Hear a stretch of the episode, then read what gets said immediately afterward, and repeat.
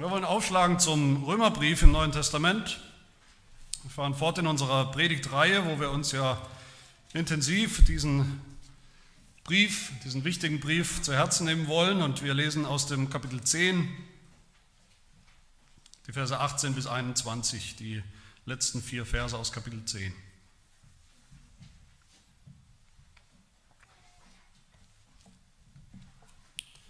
Hört das Wort Gottes.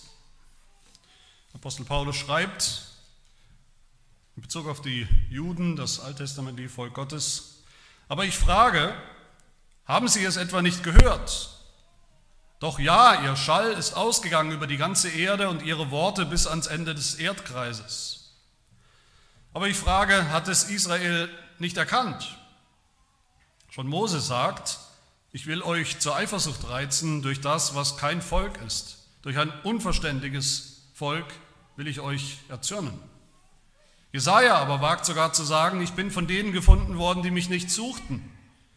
Ich bin denen offenbar geworden, die nicht nach mir fragten.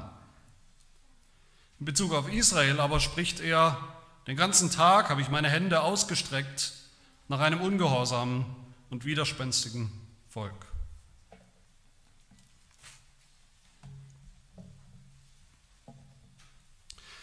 Der Apostel Paulus schreibt diese, diese Worte, diese Zeilen in einer turbulenten Zeit, damals, einem Wendepunkt der Geschichte, könnte man sagen, immer noch damals.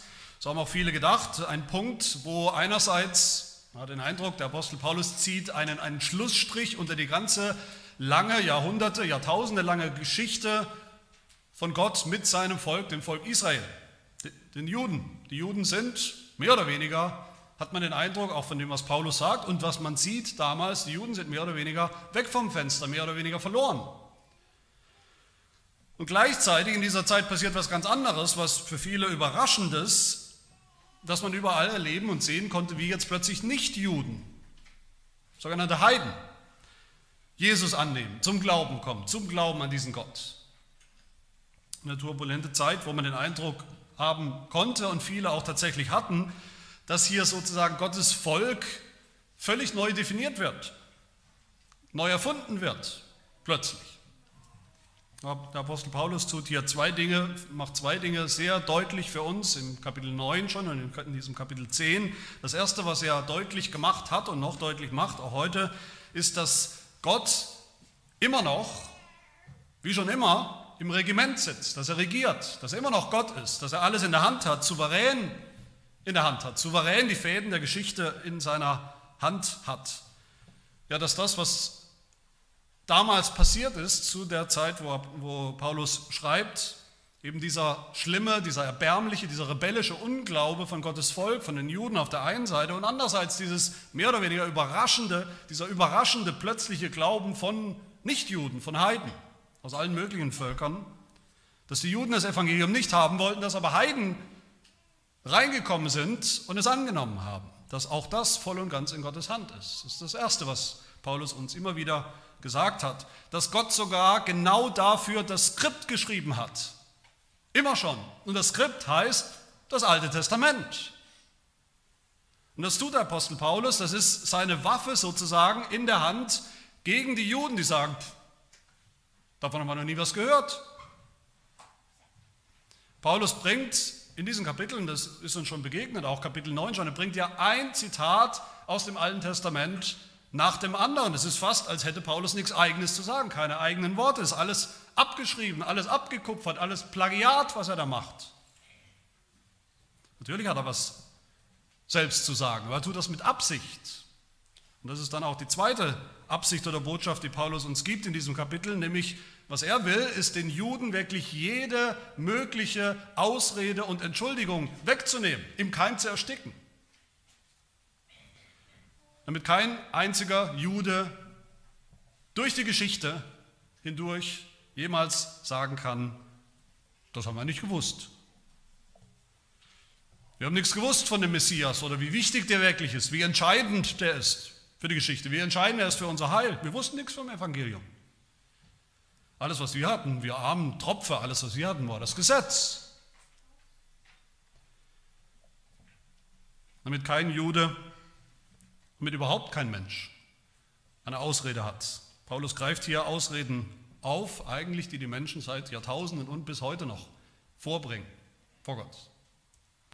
Und heute hören wir hier drei Ausreden, drei große Ausreden von den Juden damals, die wir aber auch, wie gesagt, heute ganz genauso kennen und hören.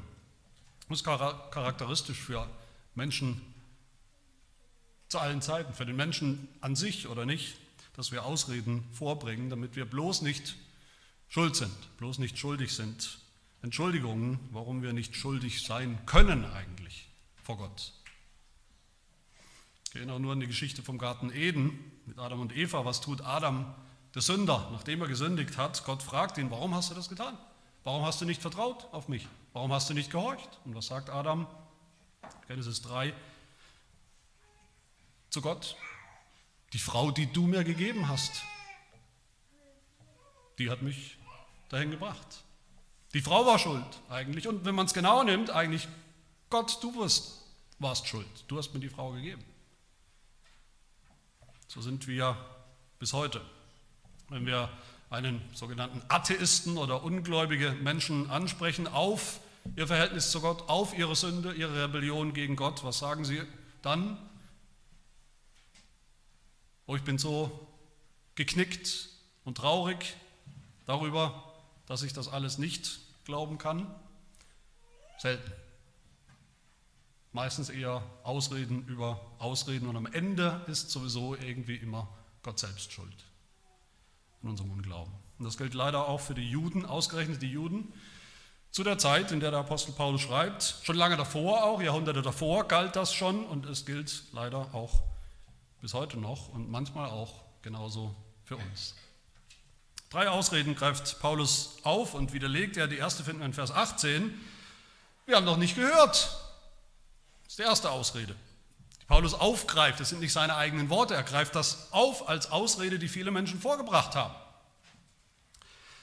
Paulus hat gerade noch erklärt, wie man eigentlich überhaupt gläubig wird. Wie wird denn überhaupt ein Mensch gläubig? Hat Paulus uns erklärt. Wie wird ein Mensch, egal welcher Mensch, Jude oder Heide, wie werden Menschen gläubig? Nicht durch die Erwählung, dieses große Thema, durch das der Apostel, äh, das der Apostel Paulus entfaltet hat, nicht weil Gott in Kapitel 9, vor Grundlegung der Welt auserwählt hat, bestimmt hat, wer eines Tages in Ewigkeit im Himmel sein wird, wer in der Hölle sein wird, wer seine Gnade erfahren wird, wer sie nicht erfahren wird. Das stimmt alles. Und wie das stimmt, das haben wir gehört. Das sind wichtige biblische Lehren. Aber kein Mensch wird gläubig einfach, weil er auserwählt ist. Zumindest nicht nur, hat Paulus uns gesagt. Nicht indem uns der Glaube sozusagen über den Kopf geschlagen wird oder überfällt, überkommt, in den Schoß fällt bei, beim Autofahren, beim Rasenmähen, beim Kinder, Kinderbetreuen oder was auch immer.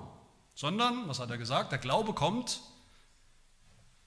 durch die Predigt des Evangeliums. Indem wir hören, indem wir die Predigt des Evangeliums hören, durch Prediger des Evangeliums. Paulus hat es ja so deutlich gemacht, die Notwendigkeit der Predigt. Vers 14 vor unserem Text, wie sollen Menschen denn glauben, wenn sie nichts gehört haben vom Evangelium, sagt Paulus. Logisch.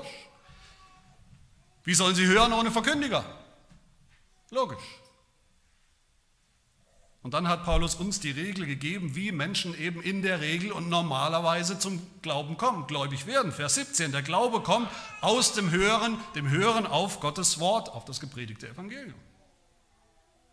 So war es schon immer auch im Alten Testament schon immer und im Neuen Testament und so ist es bis heute. So wird es immer bleiben. Wenn es aber jetzt so ist, dass eben Gottes ursprüngliches eigenes Volk, die Juden sogar, nicht glauben, nicht geglaubt haben, was ja offensichtlich war für Paulus in seiner Zeit, was schon offensichtlich war zur Mosezeit, zur Zeit Jesu Immer noch. Wenn das so schief gegangen ist, dann müssen wir uns, dann müssen wir doch mal Ursachenforschung betreiben, woran das eigentlich liegt, was da eigentlich schiefgegangen ist. Müssen wir uns fragen, wo ist der Fehler in der Kette, wo ist das schwache Glied sozusagen in der Kette von Gottes Plan, das gerissen ist? Was ist da schiefgegangen und an genau welcher Stelle ist es schiefgegangen. Und auch für heute heißt es, was ist eigentlich der Grund, warum Menschen nicht glauben? Paulus hat uns schon einige Dinge gesagt, worin, woran es sicher nicht liegt. Es liegt nicht an Gott, es liegt nicht an Gottes Kraft, Möglichkeit, an Gottes Souveränität, auch nicht an seinem Ratschluss, seinem Plan, seiner Erwählung in Ewigkeit. Es liegt nicht daran, dass Gott einfach ein Tyrann ist, da kann man sowieso nichts machen. Was Gott macht, das tut er, das können wir schon tun. Es liegt nicht an Gottes vermeintlicher, unbarmherziger, kalter Art, Paulus hat uns schon gesagt, es liegt auch nicht am Evangelium. Das Evangelium ist nicht kraftlos. Das Evangelium stimmt. Das Evangelium ist wahr. Es ist historisch wahr. Es ist theologisch wahr. Es liegt nicht an Gottes Angebot an alle. Auch das gilt absolut jedem, haben wir gehört. Jeder, der Gott anruft. Jedem, der hört und glaubt, gilt es. Wo ist dann das schwache Glied, das gerissen ist. Na ganz einfach, die Juden haben nicht gehört. Sie haben es nicht gehört.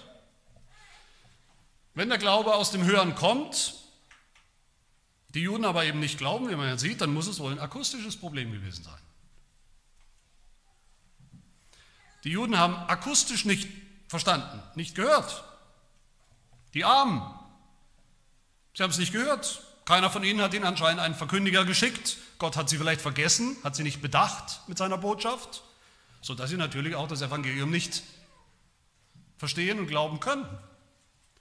Dass das Evangelium für sie völliges Neuland war, haben wir noch nie vorher gehört. Eine völlig unerhörte Botschaft. Das ist die erste Ausrede der Juden und vieler Ungläubiger heute.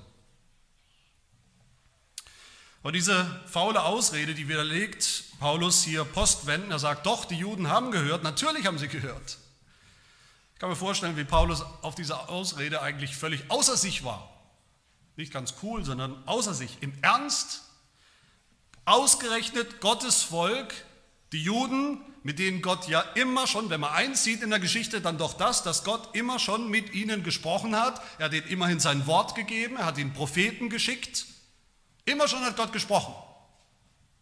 Über Jahrtausende hat Gott gesprochen, Geschichte geschrieben mit ihnen. Und ausgerechnet Sie behaupten hier rotzfrech, wir haben nie was gehört. Ausgerechnet Sie von allen Menschen auf der Welt. Sie behaupten, Sie hätten das Evangelium nicht gehört. Es gab ein akustisches Problem. Der Apostel Paulus sagt, oh nein, doch, Sie haben gehört, wie Sie gehört haben. Vers 18. Doch ja, sagt er wörtlich, müsste man eigentlich übersetzen. Ganz im Gegenteil. Ihr Schall ist ausgegangen über die ganze Erde und ihre Worte bis ans Ende des Erdkreises. Was heißt ihr Schall? Ihr Schall, der Schall der Prediger. Das sagt Paulus hier. Die er gerade erwähnt hat, von denen er gerade gesprochen hat. Die vielen Hunderte oder eigentlich Tausende von Predigern des Evangeliums in der ganzen Zeit des Alten Testaments die Gott seinem Volk geschickt hat, die er berufen hat, die er hat aufstehen lassen, erweckt hat in seinem Volk. Dieses, dieser Vers ist ein Zitat ausgerechnet aus Psalm 19, aus dem Alten Testament natürlich wieder, ein Psalm, ein bekannter Psalm, ein Psalm, in dem es darum geht, dass Gottes Botschaft, dass er existiert, dass es ihn gibt und nicht nur das, dass man das sieht, dass es offensichtlich ist in der Schöpfung, dass er der Schöpfer ist. Das ist eine Botschaft, die jeder Mensch kennt. Jeder einzelne Mensch, der jemals auf dieser Erde gelebt hat, sagt Psalm 19. Ich zitiere daraus, die Himmel erzählen, sie erzählen eine Botschaft, sie erzählen die Herrlichkeit Gottes und die Ausdehnung verkündigt das Werk seiner Hände. Es fließt die Rede in der Schöpfung Tag für Tag, Nacht für Nacht tut sich die Botschaft kund. Es ist keine Rede und sind keine Worte, deren Stimme unhörbar wäre. Ihre Reichweite erstreckt sich über die ganze Erde und ihre Worte bis ans Ende des Erdkreises. Psalm 19. Alle Menschen hören, alle Menschen, sagt Psalm 19, hören die Rede der Schöpfung, die Predigt der Schöpfung. Und Paulus zitiert diesen Vers, um zu zeigen, ganz genauso universal, so klar und deutlich, wie die Schöpfung schon predigt, jedem einzelnen Menschen, genauso klar und deutlich ist das Evangelium, hat sich ausgebreitet, das Evangelium, sodass diese Menschen keine Entschuldigung haben, die Juden. Diese Antwort von Paulus, die geht eigentlich zurück, wenn wir uns erinnern, auf Kapitel 1 und Kapitel 2 aus dem Römerbrief, wo Paulus ja schon genau das gesagt hat, wo er schon gesagt hat, alle Menschen kennen Gott, den Schöpfer, aus der Natur, aus der Schöpfung. Selbst die Nichtjuden. Römer 1, Vers 20. Sein, also Gottes unsichtbares Wesen, seine ewige Kraft und Gottheit wird seit Erschaffung der Welt an den Werken durch Nachdenken wahrgenommen, so dass sie keine Entschuldigung haben. Da hat Paulus schon angefangen, Entschuldigungen wegzunehmen, im Keim zu ersticken. Und in Kapitel 2, wo er die Juden dann anspricht, wo er sagt, ihr habt doch das Gesetz, Gottes Rede. Darum bist du auch nicht zu entschuldigen, o oh Mensch, wer du auch seist. Kapitel 2. Auch keine Entschuldigung für die Juden. Aber hier geht Paulus noch einen Schritt weiter. Er sagt, nicht nur das Buch der Schöpfung ist bekannt, kann jeder lesen, muss jeder Mensch lesen. Nicht nur ihr Juden, nicht nur ihr habt das Buch des Gesetzes, sodass ihr schon deshalb keine Entschuldigung habt, Nein, ihr habt auch immer schon das Buch oder die Botschaft des Evangeliums gehört. Durch das ganze Alte Testament hindurch. Ihr Juden, ich darf euch erinnern, sagt Paulus sozusagen, ihr hattet doch den Abraham. Wenn der nicht das Evangelium gekannt hat und euch gesagt und gepredigt hat, wer dann? In Johannes 8 sagt Jesus zu denselben Juden, Abraham, euer Vater, frohlockte, dass er meinen Tag sehen sollte, den Tag des Heils, der Erlösung. Und er sah ihn und freute sich. Er hat das Evangelium gekannt und auch weitergesagt. Ihr hattet den Mose, sagt Paulus, diesen Prediger des Evangeliums, von dem Gott sagt, auf ihn sollt er hören, dann ist alles gut. Auf Mose sollt er hören. Und auch hier sagt Jesus Christus im Neuen Testament zu den Juden, wenn ihr Mose glauben würdet, den ihr kennt, so würdet ihr auch mir glauben. Denn von mir hat er geschrieben. Der Mose hat euch das Evangelium gepredigt. Ihr hattet die Propheten, die Gott euch gesandt hat, mit nur einer einzigen Botschaft, der Botschaft des Evangeliums, über Jahrhunderte, einer nach dem anderen. Und ihr Juden, ihr habt auch das Evangelium schon gehört von mir selbst, Paulus und allen anderen Aposteln, die ihr gehört habt. Als Paulus schreibt hier, da ist das Evangelium ja schon seit zwei, drei Jahrzehnten, seitdem Jesus gekommen ist, unterwegs und hat sich ausgebreitet schon in den ersten Jahren schon und gerade in den ersten Jahrzehnten wie ein Lauffeuer ausgebreitet über die ganze Welt. In Lichtgeschwindigkeit, über die ganze Erde, sagt der Apostel Paulus ja. Man könnte sagen, es ist vielleicht eine Übertreibung. Natürlich haben es nicht die, alle Menschen auf der ganzen Welt tatsächlich schon gehört damals. Aber das ganze große römische Reich zumindest ist so durchdrungen gewesen vom Evangelium, dass ein Kirchenvater oder mehrere Kirchenväter aus den ersten Jahrhunderten davon berichten, dass man sich, sie sagen wörtlich, dass man sich damals im römischen Reich nicht verstecken konnte vor der Botschaft des Evangeliums. Und noch viel weiter ist es gegangen das Evangelium. Wir lesen an Pfingsten, was lesen wir an Pfingsten? Apostelgeschichte 2, da lesen wir, woher die ganzen Menschen gekommen sind, die da waren bei diesem Pfingstereignis und wohin sie dann ihrerseits das Evangelium wieder mit hingenommen haben, um es weiter zu sagen. Was lesen wir? Apostelgeschichte 2, da waren Pater, Meder, Elamiter, Bewohner von Mesopotamien, Judäa, Kappadokien, Pontus, Pontus und Asia, Phrygien, Pamphylien, Ägypten, die Gegenden Libyens, und die hier weilenden Römer, Juden, Proselyten, Kreter, Araber und so weiter. Und ihr Juden behauptet, ihr hättet es noch nie gehört. Was für eine faule Ausrede. Meine Lieben, die einzigen Menschen, die diese Ausrede möglicherweise tatsächlich vorbringen können, sind vielleicht irgendwelche Völker, die von der, wie wir sagen, von der Zivilisation noch ausgeschlossen sind. Auf irgendeiner Insel, wenn es sie gibt, wo tatsächlich das Evangelium noch niemals hingekommen ist.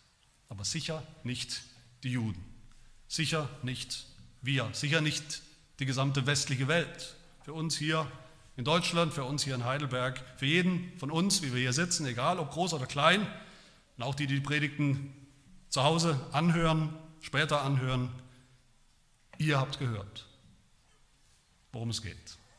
Diese Ausrede gilt nicht. Aber was ist mit der zweiten Ausrede, die wir hier sehen oder hören? Wir haben noch nicht verstanden. Wenn es am Hören nicht liegt, dann liegt es vielleicht am Verstehen. Paulus greift das auf in Vers 19. Hat Israel nicht erkannt? Haben sie es vielleicht einfach nur nicht gecheckt, verstanden? Gehört, ja, akustisch, okay, das war kein Problem. Gehört haben wir es, es ist angekommen, aber nicht verstanden. Zu kompliziert. Vielleicht ist es dann eben ein intellektuelles Problem.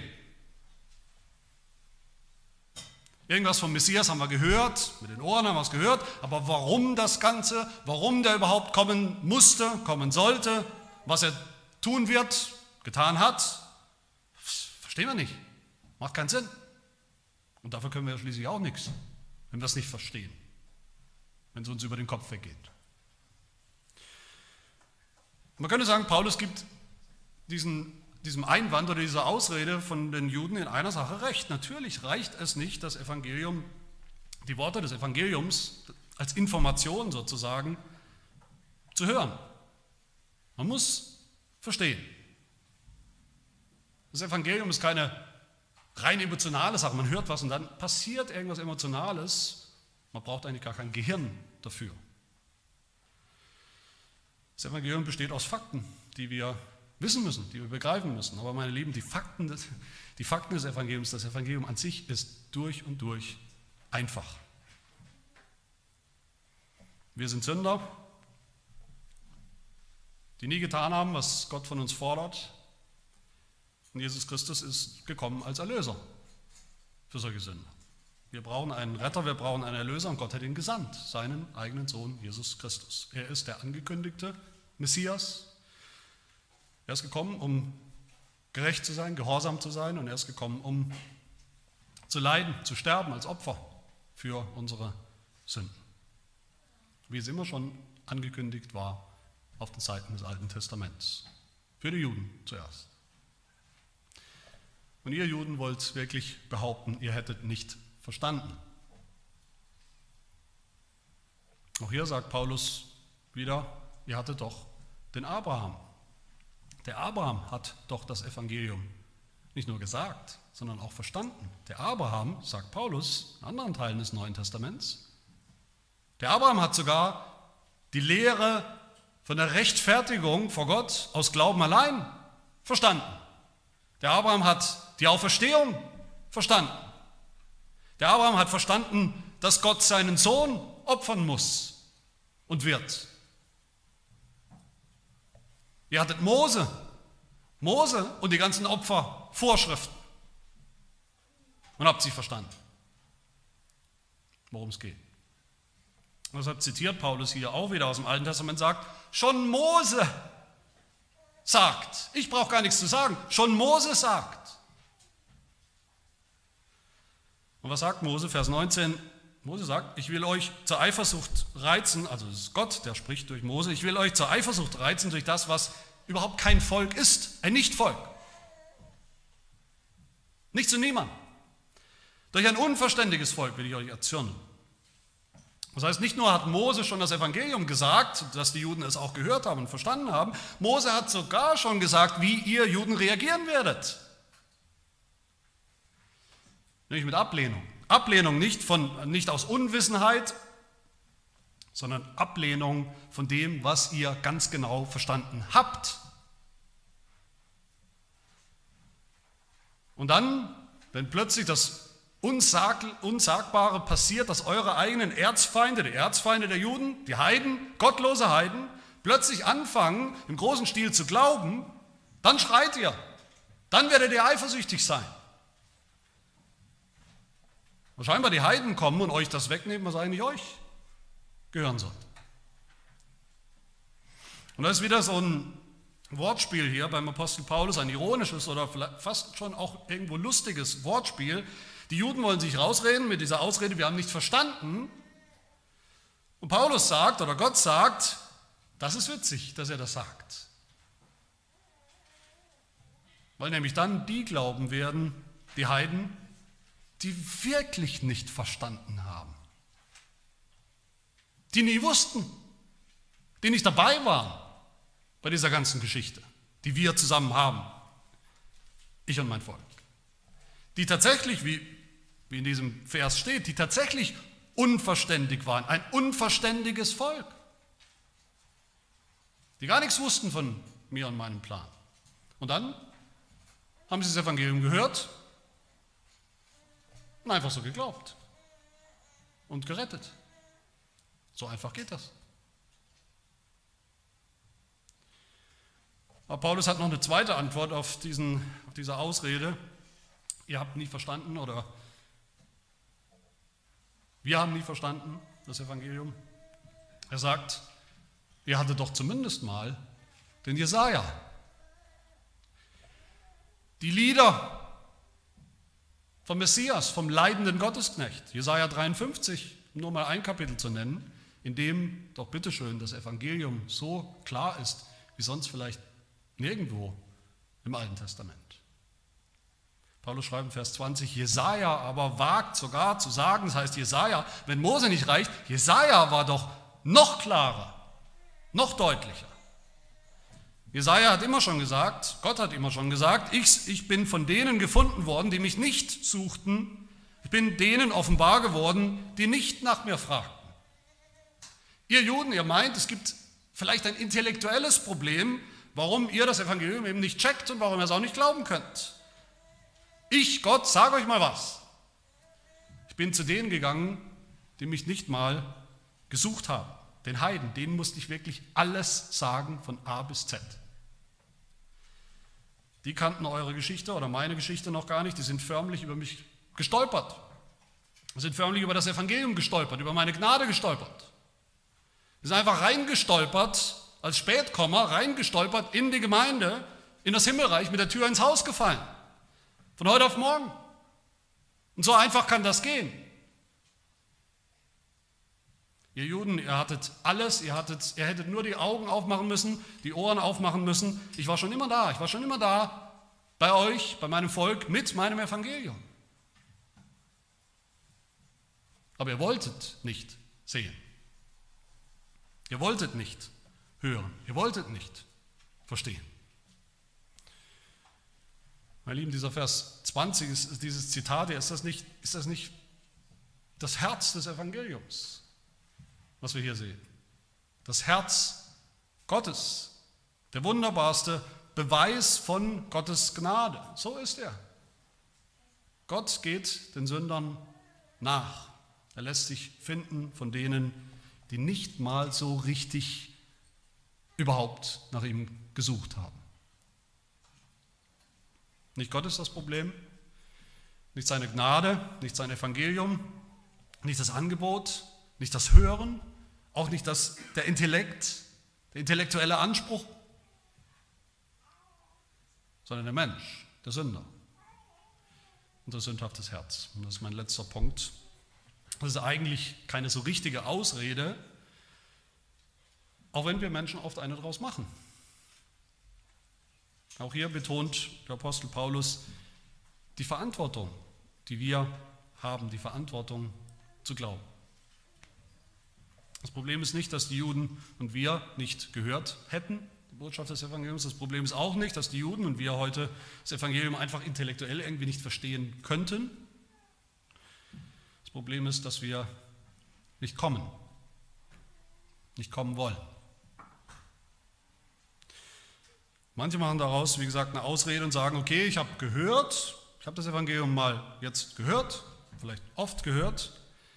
Ich habe auch verstanden, es ist intellektuell klar, worum es geht. Aber ich glaube nicht. Und wenn ich glauben soll, dann bitteschön muss sich Gott mir beweisen.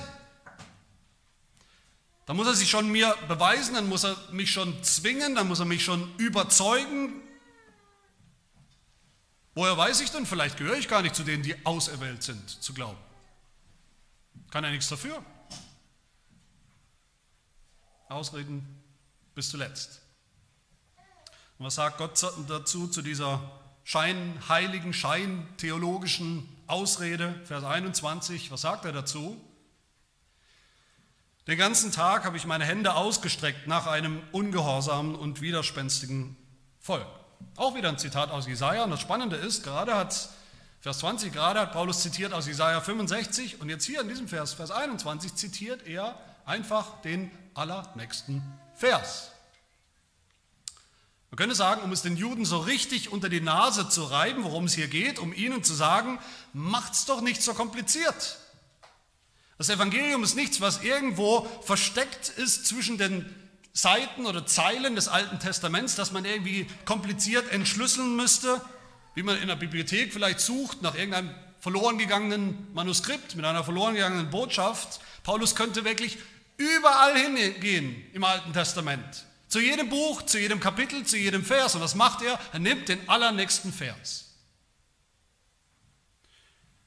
Und da sehen wir das Evangelium, da sehen wir, wie Gott ist, sagt er. Wie Gott immer schon war, wie er immer schon umgegangen ist mit seinem eigenen rebellischen Volk, den Juden, wie Gott mit heut, bis, bis heute umgeht mit rebellischen Sündern. Gott steht da, er steht da bildlich gesprochen, streckt die Arme und Hände aus, bildlich gesprochen, weil er weder steht noch Arme und Hände hat, aber er steht da in diesem Bild mit ausgestreckten Armen und Händen und er ruft. Er ruft mit dem Evangelium. Und er ruft mit dem Evangelium, sagt Paulus, den ganzen Tag lang. Das ist diesmal keine Übertreibung, sondern eine Untertreibung. Was heißt den ganzen Tag lang? Mose war 1400 Jahre vor Christus. Abraham 2000 oder noch mehr Jahre vor Christus. Mindestens zwei Jahrtausende lang steht Gott da schon mit ausgestreckten Armen und Händen nach den Juden. So geduldig, so unendlich geduldig ist Gott mit ihnen gewesen. Das eine, was Israel niemals sagen kann, ist, dass Gott sie nicht eingeladen hätte, zu glauben ans Evangelium, zu vertrauen, dass er sie nicht eingeladen hätte zu ihrem Messias, dass er sie nicht eingeladen hätte in, in das Himmelreich dass er nicht geduldig und oft genug eingeladen hätte. Und hier haben wir dieses schwächste Glied in der Kette, wo es gerissen und zerbrochen ist. Israel wollte nicht. Sie sind bis zum Schluss, wie es hier heißt, ein ungehorsames und widerspenstiges Volk geblieben. Und mein Lieben, Ungehorsam heißt hier nicht Ungehorsam gegenüber dem Gesetz. Sie haben es versucht, aber ging halt nicht. Nein, Apostel Paulus meint hier Ungehorsam im Glauben. Ungehorsam gegenüber dem Evangelium, der guten Nachricht. Ungehorsam zu kommen, zu glauben und zu vertrauen auf den Messias. Und widerspenstiges Volk meint eben genau das, was wir hier gesehen haben. Menschen, die ständig widersprechen, die ständig nur Ausreden vorbringen. Wir erinnern uns vielleicht an, das, an ein Gleichnis, was Jesus Christus einmal erzählt in Lukas 14 von einem Mann, ein großes Mahl, ein großes Festmahl ausrichten will. Er lädt viele Menschen dazu ein, er schickt die Einladungen raus, Botschafter raus mit der Einladung und dann geht's los. Dann geht's los mit den Entschuldigungen und mit den Ausreden. Eine nach dem anderen. Da heißt es, sie fingen alle einstimmig an, sich zu entschuldigen. Einstimmig. Der erste sprach, ich habe einen Acker gekauft, muss unbedingt hinausgehen und ihn ansehen. Ich bitte dich, entschuldige mich. Ein anderer sprach, ich habe fünf Joch Ochsen gekauft und gehe hin, um sie zu erproben. Ich bitte dich, entschuldige mich. Wieder ein anderer sprach, ich habe eine Frau geheiratet, darum kann ich nicht kommen. Und da heißt es, da wurde der Gastgeber zornig, sagt Jesus, und sagte, dann geh hinaus auf die Gassen und Plätze der Stadt und führe die Armen und Krüppel und Lahmen und Blinden herein. Geh hinaus an die Landstraßen und Zäune und nötige sie, notfalls nötige sie hineinzukommen, damit mein Haus voll wäre, voll werde. Notfalls mit Sündern, notfalls mit Heiden, wie es ja immer schon Gottes Plan war. Und so zornig, wie wir das hier in diesem, in diesem Gleichnis sehen, so zornig wurde übrigens Jesus selbst einmal, vielleicht nur einmal so zornig. Nämlich in Matthäus 23, wo er mit diesen Juden spricht, mit den jüdischen Führern spricht, den Pharisäern, und hart mit ihnen ins Gericht geht. Sie belegt förmlich mit Weherufen. Wehe euch wegen eurer ständigen Ausreden und Entschuldigung. Und Jesus beendet diese Rede, diese Klage in Vers 37, wo er sagt, Jerusalem, Jerusalem, die du die Propheten tötest und steinigst, die zu dir gesandt sind. Wie oft habe ich deine Kinder sammeln wollen, wie eine Henne ihre Küken unter die Flügel sammelt, aber ihr habt nicht gewollt. Gott steht da seit Jahrtausenden in seiner Gnade, in seiner Geduld, in Jesus Christus streckt er seine Arme aus, seine Hände aus, will dich zu sich rufen und er ruft auch. Du hast es gehört, immer und immer wieder gehört, du hast es verstanden, worum es geht, aber du willst nicht. Du kommst nicht. Du bist eingeladen, lässt dich aber entschuldigen. Für heute zumindest. Ich denke mal, die Anwendung für uns aus all dem ist, sollte glasklar sein. Wir, die wir hier sitzen, haben gehört. Dasselbe Evangelium wie schon die Juden damals. Diese Botschaft von dem Messias, dem Sohn Gottes, der kommen wird und der gekommen ist, um die Welt mit Gott zu versöhnen und umgekehrt.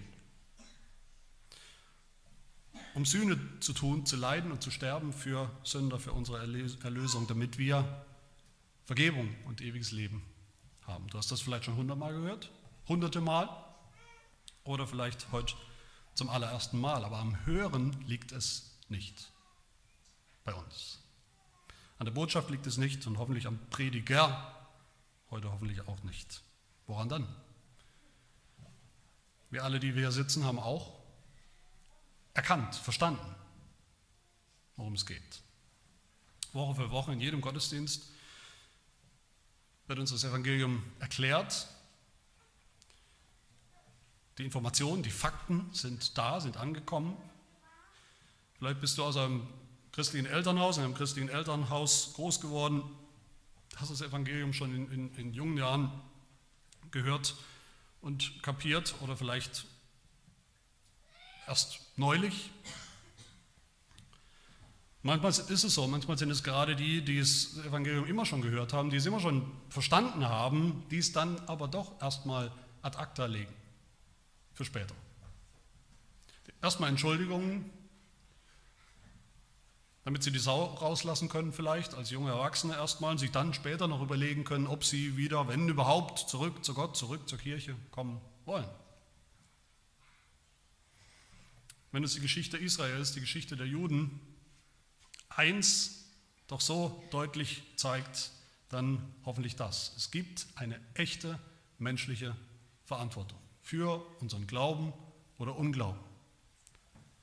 Mit allen Konsequenzen mit ewigen Konsequenzen. Die Juden dachten, sie sind sicher.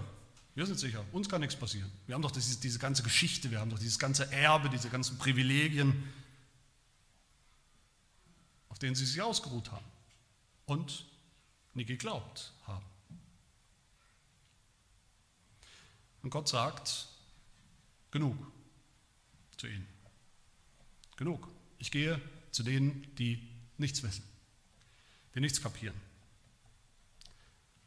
Auch von ihnen lasse ich mich finden. Wenn wir eins hier sehen sollen, dann doch die Dringlichkeit, dass wir nicht nur hören, nicht nur verstehen, sondern auch kommen im Glauben. Wir dürfen kommen und zwar zu diesen ausgestreckten Händen oder Armen, den offenen Armen Gottes, die wir eben so deutlich sehen in seinem Sohn Jesus Christus.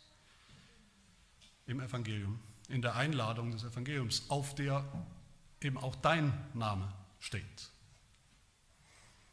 Und auch hier wird das nochmal besonders dringend. An diesem Punkt sind wir nicht wie die Heiden damals, mit denen wir uns gern eher vergleichen. Wir sind ja keine Juden, also sind wir irgendwo auch Heiden, nicht Juden. Aber an diesem Punkt hier in dieser Geschichte sind wir eigentlich doch, wir, die wir hier sitzen, doch eher wie die Juden.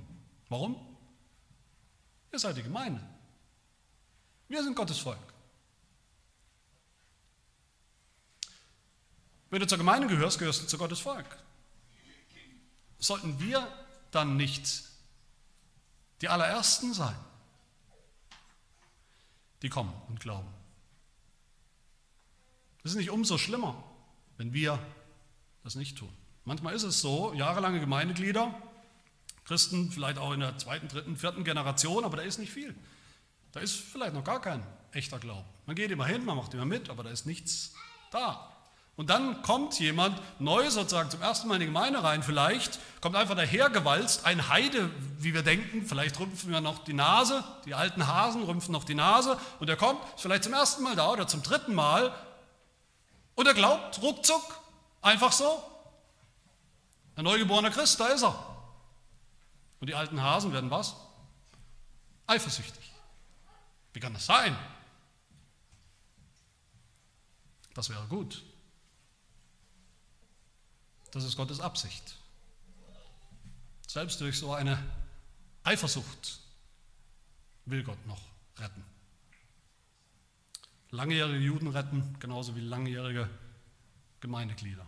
Lasst uns nicht ungehorsam sein heute dem Evangelium. Es kann es Schöneres geben, als zu gehorchen, zu gehorchen einer wunderbaren persönlichen Einladung zu Gott, zum Glauben, zu Jesus Christus. Eine Einladung zur Vergebung, zur Annahme bei Gott, eine Einladung zu diesem Mahl, was Gott uns anbietet, uns vor Augen stellt, dem Festmahl, dem Hochzeitsmahl mit dem Lamm Gottes, mit seinem Sohn, unserem Herrn. Wir dürfen an seinen Tisch kommen, zu seinem Mahl kommen, wie wir das gleich auch tun werden beim Abendmahl, beim Herrnmahl. Das ist Gottes Einladung des Evangeliums. Lasst uns auch nicht widerspenstig sein, Entschuldigungen, Ausreden vorbringen, sondern kommen im Glauben. Dann erleben wir diesen Gott, der heute noch immer so dasteht, mit ausgestreckten Armen, um Sünder zu empfangen. Und dann erleben wir sogar, wenn wir kommen zu ihm, in unserem Kommen, im Glauben erleben wir, wie es Gott ist, der uns souverän zu sich zieht, wie er derjenige ist, wie seine Gnade diejenige ist, die uns gesucht hat, immer schon und gefunden hat. Wie er derjenige ist, der uns anscheinend, wir können es nicht begreifen, aber anscheinend doch schon auserwählt hat, in Ewigkeit, vor, vor Grundlegung der Welt, seine Liebe auf uns gesetzt hat. Das Evangelium gehört, das Evangelium verstanden, dann lasst uns auch kommen im Glauben. Amen. Wir beten. Ja, unser Gott, unser Vater im Himmel, wir danken dir für das Evangelium. Wir danken dir, dass du es in deiner göttlichen Macht laufen lässt und ausbreitest, aussendest über die ganze Welt, schon seit Jahrhunderten, ja seitdem der allererste Mensch in Sünde gefallen ist. Lässt du es erschallen und erklingen. Seitdem streckst du deine Hände aus in deiner Gnade nach verlorenen Sündern wie uns und suchst sie, suchst die, die dich nicht mal richtig suchen zeigst dich denen, die nicht mal richtig nach dir fragen, begegnest denen, die hart sind, hartherzig, ungehorsam, widerspenstig von Natur aus, wie wir das alle sind als Sünder. Wir danken dir auch, Herr, für diejenigen, die uns das Evangelium gebracht haben, deine Gesandten, egal ob es irgendein Prediger war in der Vergangenheit oder vielleicht Freunde, Bekannte, wir danken dir für die, die auch heute das Evangelium ausbreiten, auch an, an Stellen und Ecken dieser Erde, wo sie das tun und tun müssen unter Einsatz ihres Lebens. Als Missionare vielleicht, als Verkündiger des Evangeliums auf der ganzen Welt und oft scheinbar mit so wenig Frucht. Aber wir wissen und wir danken dir dafür, Herr, dass wir wissen, dass dein Evangelium ankommt, ankommen wird bei allen, auf die du deine Liebe gesetzt hast. Hilf, dass es auch ankommt heute bei uns allen und dass wir ankommen bei dir. Schenke uns die immer wieder neu die, die Last und auch die Freude, auch, auch in unserem Umfeld, in unserer Stadt, in unserem Land, dieses Evangelium auszustreuen, auf dich zu vertrauen, auf den, der wässert und der bewirkt, dass der Same aufgeht, dass Frucht hervorsprießt, die Frucht des ewigen Lebens bei dir. Das bitten wir in Jesu Namen. Amen.